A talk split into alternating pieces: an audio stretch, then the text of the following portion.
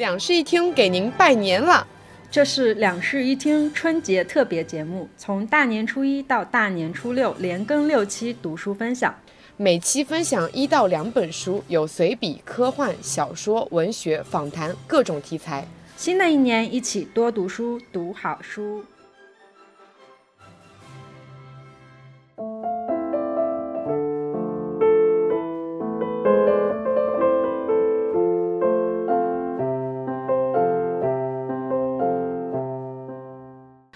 Hello，大家好，欢迎来到新一期的两室一厅，我是陈一日，我是 Sunny。终于，终于，我们来到了我们春节挑战的最后一期。有人说我们一期比一期短，难道你没有听出来我们的声音一期比一期疲惫吗？嗯，感觉真的是自己给自己找一个坑挖。如果现在是视频和大家面对面的话，大家可以看到我们肉眼可见的脸已经垮了。春节吃再多也补不回来了。对，终于来到最后一期了，那我们就开始聊这本书吧。嗯。今天是我们的最后一本书，对，然后是我们六期里面第二期共读。嗯，这本书是去年出版的，呃，韩国作家金惠珍的《关于女儿》。那先来给大家介绍一下整体这本书讲了一个什么样的内容吧。嗯，这本书是一个以第一人称来写的小说，故事当中的我呢是一个母亲，她。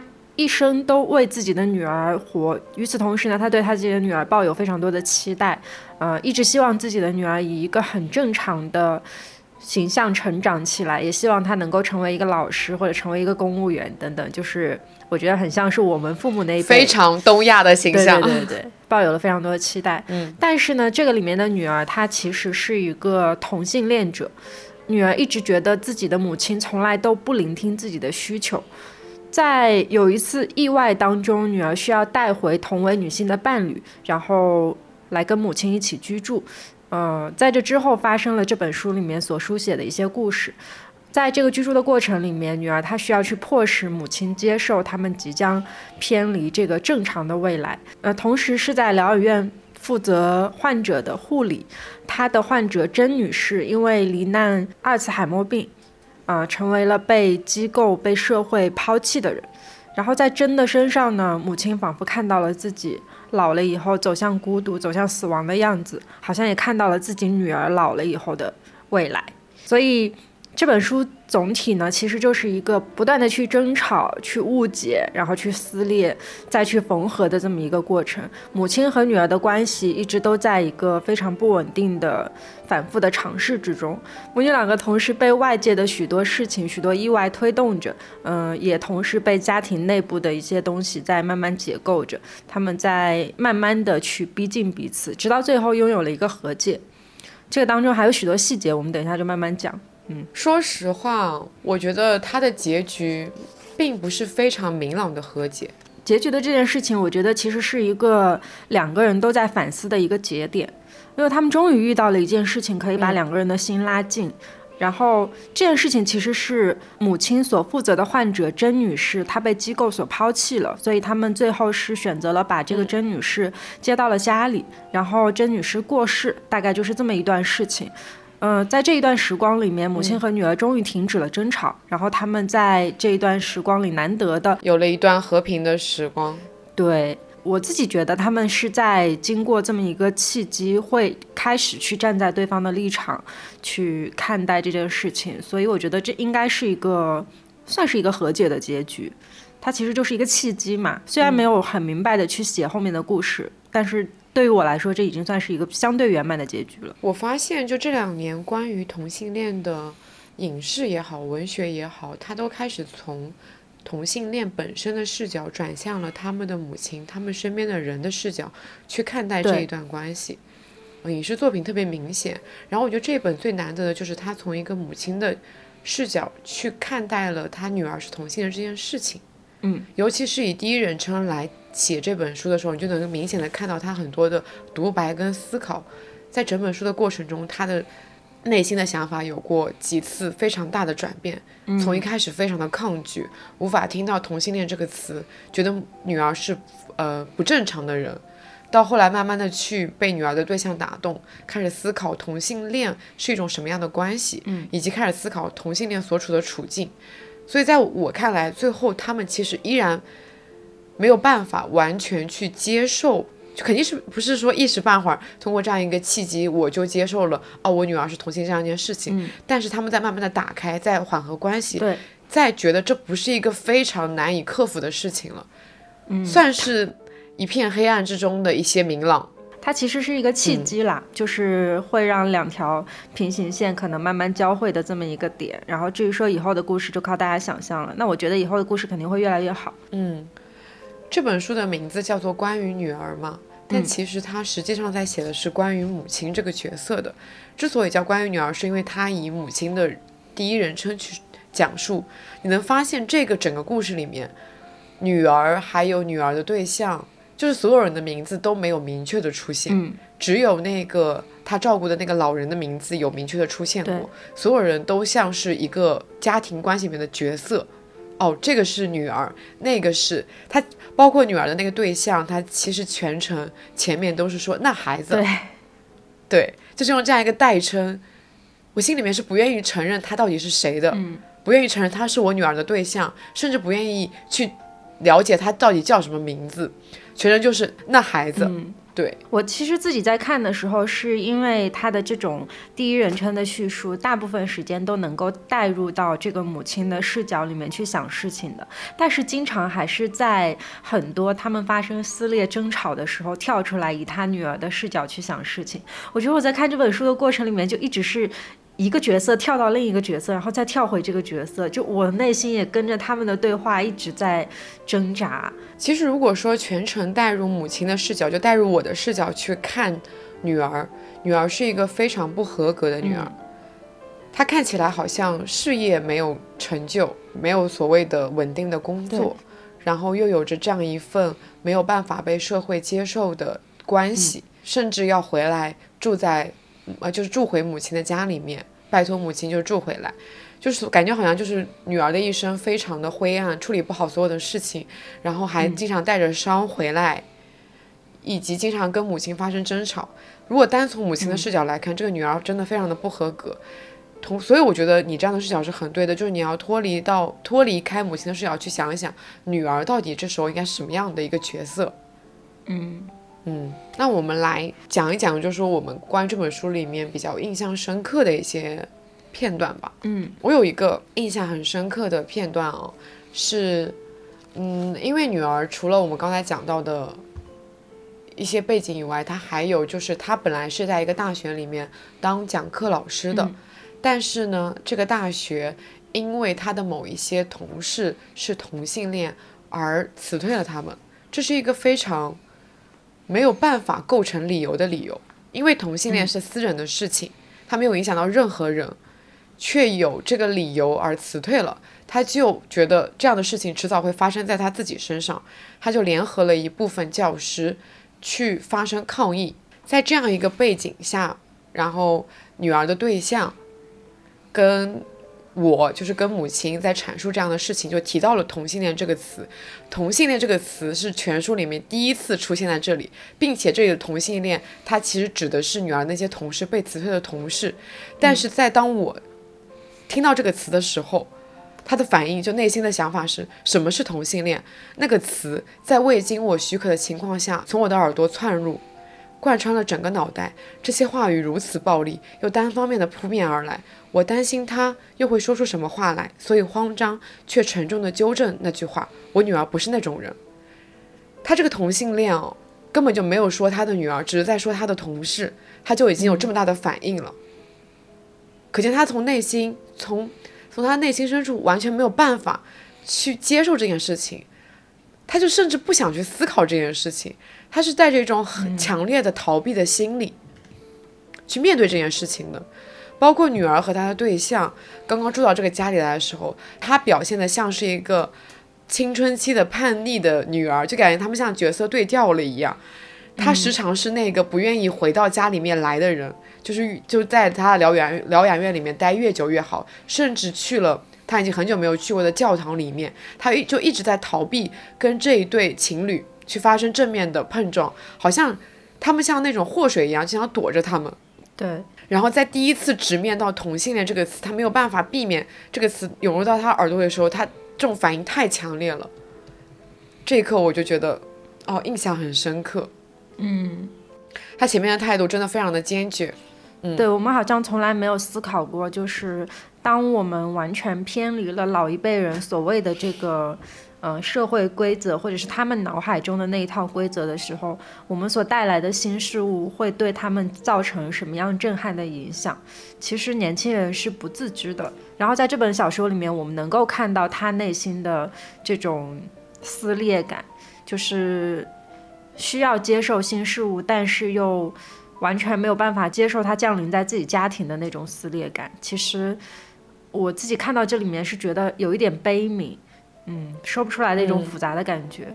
其实无论是家庭还是整个社会，给他灌输的观念都是，只有异性恋婚姻才是正常的。嗯，在他这样子一个观念，他在这样一个观念下面已经活了五六十岁了，你突然的告诉他，我的女儿，我最亲近的跟我有血缘关系的女儿，我怀胎十月生下来的女儿是背离这个社会标准的。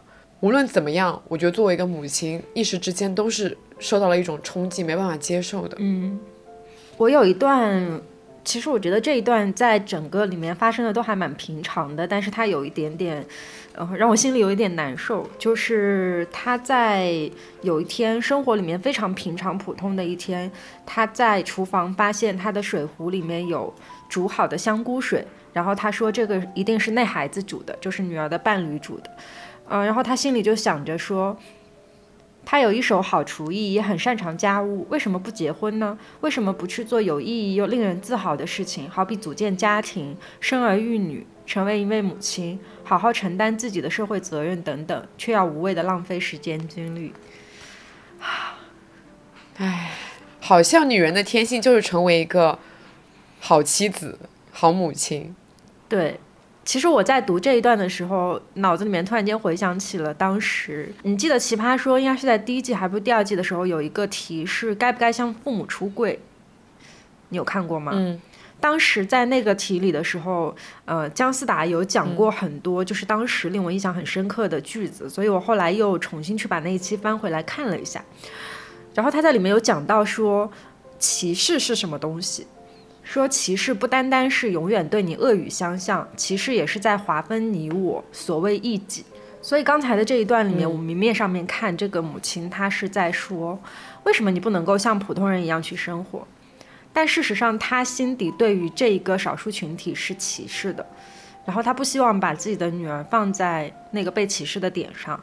所以，尽管心里面止不住的去想，尽管心里止不住的去觉得，嗯，你这样的状态不对，我歧视你，我看不起你，依然还是想要用一些所谓正道的语言把人家拉回正轨上面。嗯，对我就回想起了我生命当中很多的时刻，有许多人会跟我说，女孩子要什么什么什么，你要成为什么什么样的人，你才配享受一个普通的待遇。我觉得它不仅是作为一个性少数群体，在许多时候。我们的上一辈和我们之间的隔阂都是这样产生的，在他们心里有一套所谓的社会规则，所以他们，呃，希望这一套社会规则能够被自己的下一辈安然接受，他们不希望有任何的风险。嗯，就是有一个标准答案在那里，我就希望你按照这个标准答案去写，对，而不是达不到这个标准答案或者超出这个标准答案都不可以。对，然后在这个书里面还有一段是。这样子的，他说：“女儿在我的生命中出现，在我的生命中诞生以后，有好长一段时间都在我不求回报的善意和照顾中成长。然而现在，她却表现得与我毫不相干似的，好像她是自己出生、自己长大成人的，一切均凭自己下判断、做决定。我好窒息啊！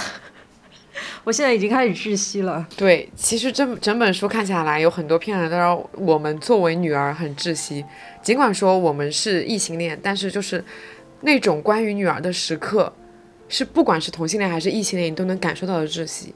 嗯嗯，甚至说不是女儿这个角色，是作为女性的这个性别存在，让你觉得那些好像就是与生俱来就附在你身上的枷锁。对，突然间想到《奇葩说》的那一集里面有讲到的一句话，他说：“我宁愿把我的爸爸妈妈蒙在一个所谓的幸福的谷里，也不愿意让他们和我一起暴露在原野上，站在我的面前与万千猛兽为敌。”就是他这句话在讲一个同性恋现在所面临的困境。应该也是在东亚文化当中的一个困境。我们在这本书里面也看到了非常多类似于这样与万千猛兽为敌的时刻。但是他的母亲，嗯，当知道了以后是没有办法跟他站在同一条战线上的。其实这个才是最可悲的事情。对他母亲，在整一个过程里面都非常的小心翼翼，他在意的东西太多了。他除了在意整个大社会的眼光以外，他甚至小到在意邻居看到了以后会怎么想，那些留言是不是会像秘密一样流窜在他们整一个小区里面。对，然后呢，呃，就是在有一次女儿和母亲的面对面对峙里面，嗯，他就问女儿说：“你觉得他是你什么人？”然后女儿回答说：“他是我的丈夫、妻子和子女，他就是我的家人。”然后。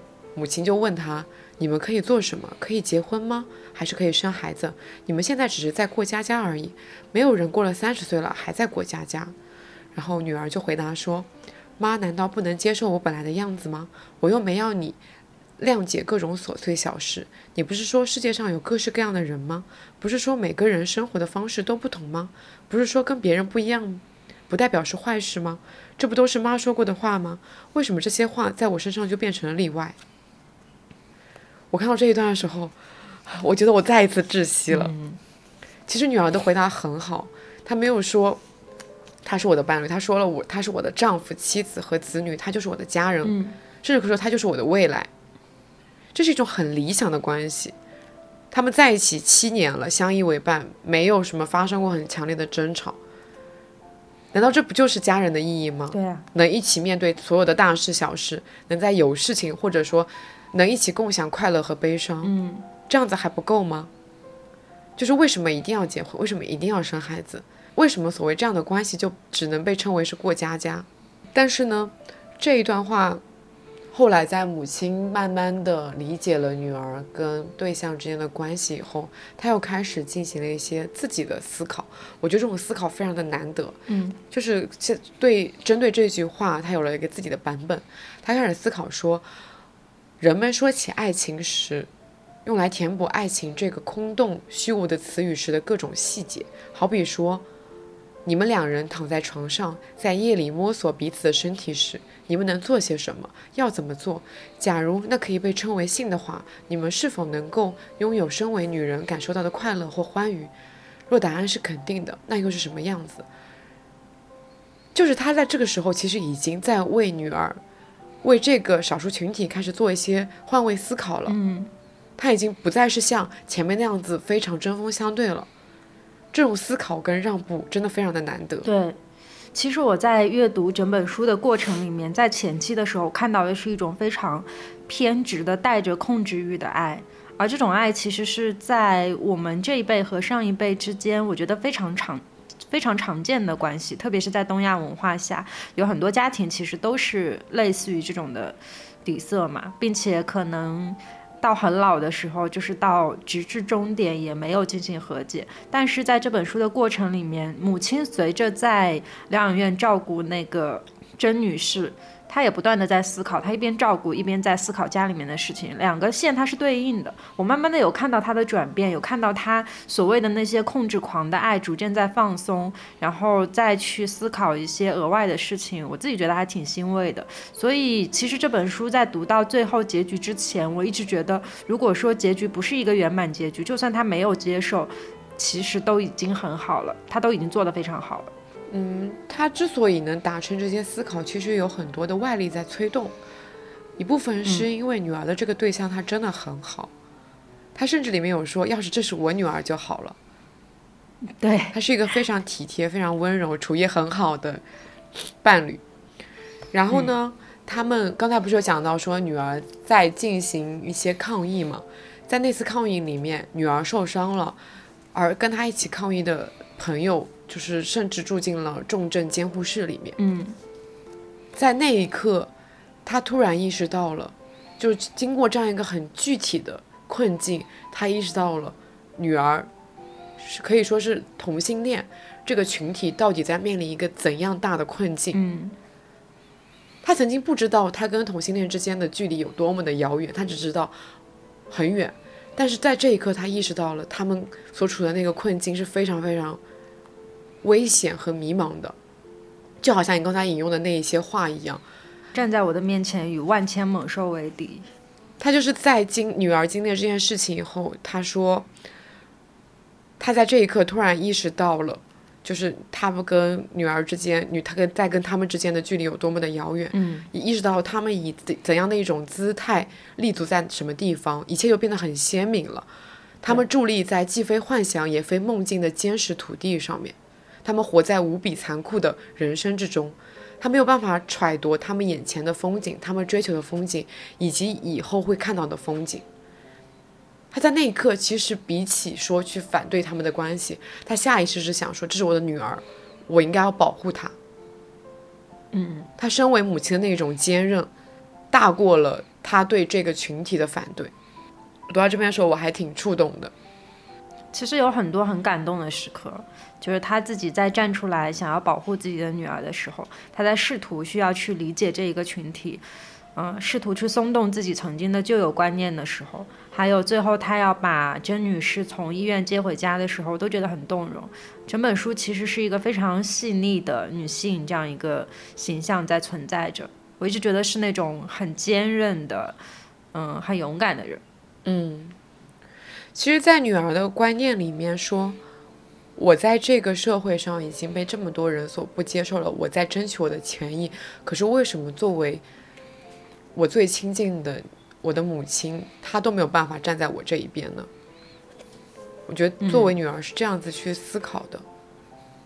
所以其实越亲密的人，虽然你越难接受这样子的一个事实，可是你也越你也是最应该去接受这样一个事实的人，因为你想想看，连这么亲密的人都没有办法接受，你为什么能要求整个社会那些陌生人去接受呢？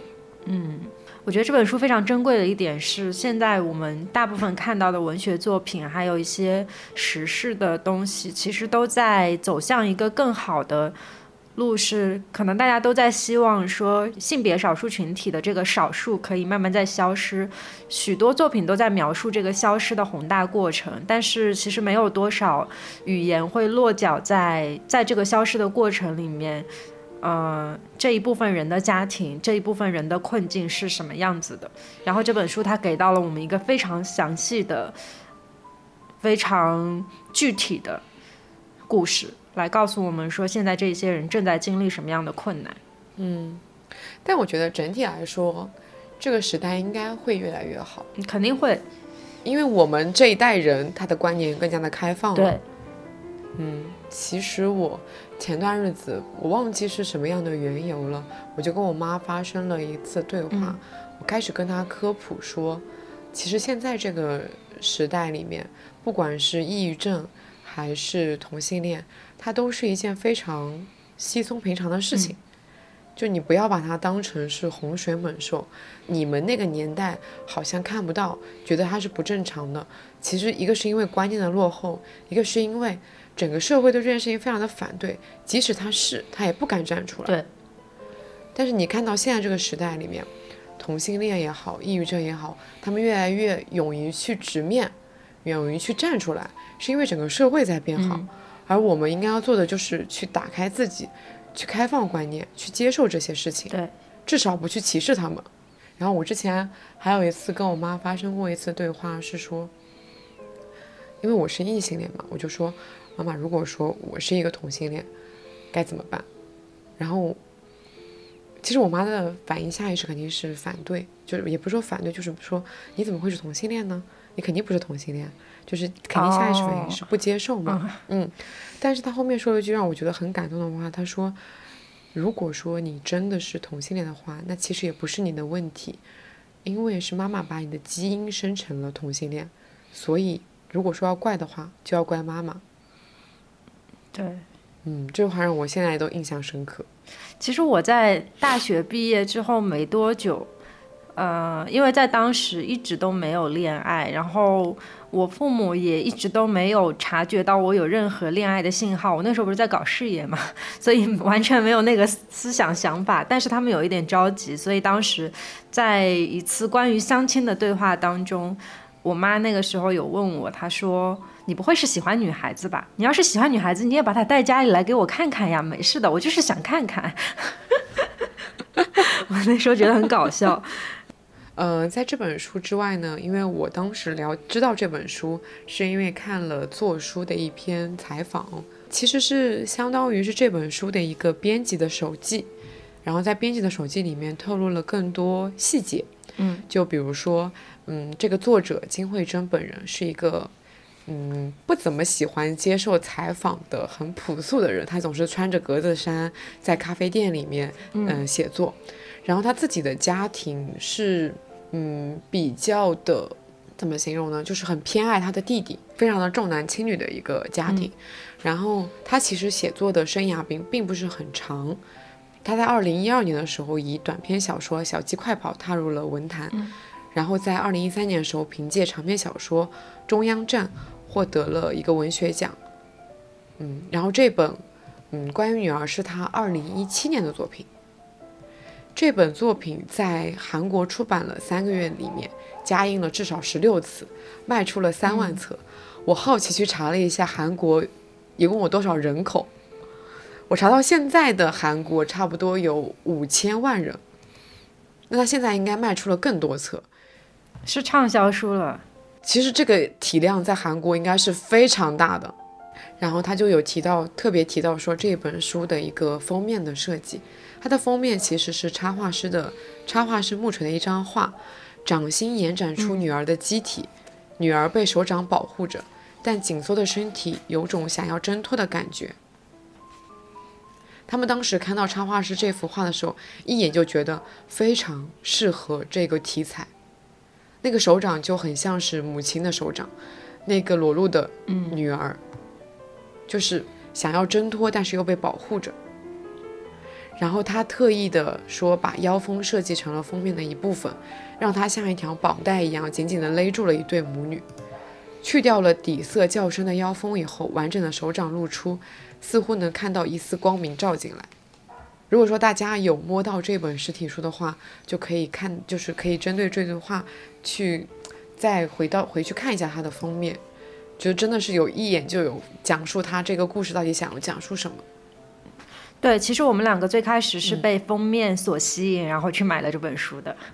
我们俩都是那一种封面颜控。对，然后这个作者他本人除了长篇以外，还有写过一些关于拆迁、同性、一些社会底层的打工人的故事短篇。嗯，然后他里面有一句采访说：“我似乎总是对不妥协的人感兴趣。”这让我想到了以前看《熔炉》的时候。里面不是有一句很经典的台词吗？他说：“他们这么努力的奋力前行，并不是为了改变这个世界，而是为了不让自己被这个世界所改变。”嗯，这个所谓不让这个世界所改变的人，就是我觉得是不妥协的人。嗯，我觉得我们需要这样子的文学作品，去让那些根深蒂固的观念一点点被拔除出来。其实这两年越来越多的韩国文学在。进入我们境内嘛，然后我发现能够进来的这些畅销的韩学韩国文学，都是在写他们的小人物的故事的，都是在写他们社会底层的一些困境。嗯，我记得我们刚开始做这个读书节目的时候，还有说感觉市面上很少见韩国文学，但是对，很明显过去那一年里面有越来越多的韩国文学在被引入到国内。嗯。需要被看见，我觉得很好。嗯，我之所以当时有那个想法，是因为我当时看了《鬼怪》以后，我就很想要读里面那本诗集，发现怎么都找不到。然后我就由此发现，哇，突然意识到我们这个整一个的文学界里面有那么多的日本文学，却非常鲜少有韩国文学。嗯嗯，然后其实这两年被引进的韩国文学，你其实也。很明显都是在讲一些女性啊，然后还有社会底层啊，等等的对。其实期待越越来越多，越来越多形式的韩国文学被引进。嗯，东亚文化可以互相救赎。对，好，那关于这本书的内容就到这儿了。嗯，最后呢，来点轻松的。做完了这六期节目以后，我有几个比较大的感想。您说说。第一个感想就是，读书真的不太适合有 KPI。嗯，有了 KPI，我就开始紧张，我又有一种回到了学生时代的感觉，就是你要在规定的时间里面读完这本书，然后交出一个作业来。对我就对这本书只能非常快的咀嚼一遍。对。我在看开场的时候，真的很希望我能够有很多的时间把这本书慢慢看。然后我到最后说服自己的理由就是算了，这次我就浅浅的讲一下，然后后面我再耐心的每天读一篇，把它好好的这样重新读一遍吧。因为现在实在是没有时间了，唉，有的时候觉得以前觉得就是逼自己读一本书，然后交出一个东西，其实是一种挑战嘛。现在觉得这种挑战不做也好。我们真的没有必要做这些挑战。嗯。呃，以及就是说，我们这次选书可能有一点失误，我觉得像是轻松的随笔类会更适合一天一本的挑战。另外呢，挑战的失误还有就是把自己搞得太累了，就是每天要录音、嗯，录播课，然后还要读书，还要找这些书相关的一些资料，对，然后还要剪播课。我的整个春节假期就是在反复的读书、找资料、录播课、剪播课，在加班。真的。然后其实投入产出比非常的低，嗯，我们的播放量持续走低。所以我们打算割了，打算休息一段时间。也没有一段时间吧，不就一周吗？在我们休息的这段时间里面，大家可以好好的去听一下我们这几期读书节目哈，反正也听不到我们其他的新的节目了，就去回顾一下吧。可以说我们真的是有在认真的做这一次的读书策划。嗯我看了一下我的这个文档啊，我这一次读书节目的文档写了一万多字。哇哦，你是放在一个里面的，我都是把它分开的，一期一期。对我是我是放在一个文档里面的。我这七天的这个文档的目录已经超过了过去半年的长度。然后我其实想说的是，嗯，之所以就是这么认真的去做这样一个检索，是因为想，比如说想负责任的去推荐这些书。对。因为我们本身是一个闲聊节目啊，你说本来做闲聊，我们其实就列个大纲就开始聊了，想到什么就聊什么，从来没有说就是要做很多的资料，就是把它记下来。嗯但是我觉得读书节目还是不一样，我真的很怕说我在哪一个方面讲讲漏、讲错了，给到给到大家一些错误的引导。对，所以其实我整一个在录完然后剪辑的过程中，我感觉到我是不太适合录读书节目的。我觉得我自己讲的东西很干，没有什么吸引力。所以总而言之，哎呀，以后还少做读书节目吧。怎么会得出这样的结论啊？说真的，说真的，我觉得我不是很适合，就是非常负责任的来给大家推荐书。嗯，以前可能一两个月做一期，没有这种很强烈的感觉，也就是做一个闲，就是像是闲聊一样的，在跟大家分享说，哦，我最近看了什么书，我最近看了什么电影。可是真正的要变成一档读书节目以后，你就势必会有带着一些负责任的心情，你懂吗？对，希望能够把一些背景，还有一些作者的信息什么都跟大家讲全，所以就会花很多时间在额外的资料搜集上面。嗯，我自己在做那些检索的时候，我其实觉得蛮有意思的，因为如果说不是录读书节目，我可能看完这本书就结束了。对对对，因为要录节目，所以我就要去了解很多这本书背后的一些事情。我在这个过程里面其实是快乐的，我觉得我之后可能在读完一本书也会这样做。可是呢，当它变成了节目以后，我就会觉得。我这期节目真的会有人听吗？我就觉得我讲的很干，我开始佩服起了我自己以前听的一些读书节目，他们真的把一本书讲的很有意思。但是我觉得，我像我们在读录读书节目的时候，就觉得把这本书介绍一下，这本书讲了什么呀，然后里面有什么比较印象深刻的片段啦，讲讲这个书的背景啦，就是很形式化，嗯，很三段式。我觉得啊，算了，还是不要勉强自己做一些不擅长的事情，是我的一个感想我们。以后就还是坚持我们原来的那种每月的一个简单的分享吧。我觉得其实不要给自己背负特别大的 KPI，毕竟我们也不是那个方向的播客，对不对？主要是有了 KPI 以后就不快乐了，就读书这件事情变得没那么快乐了。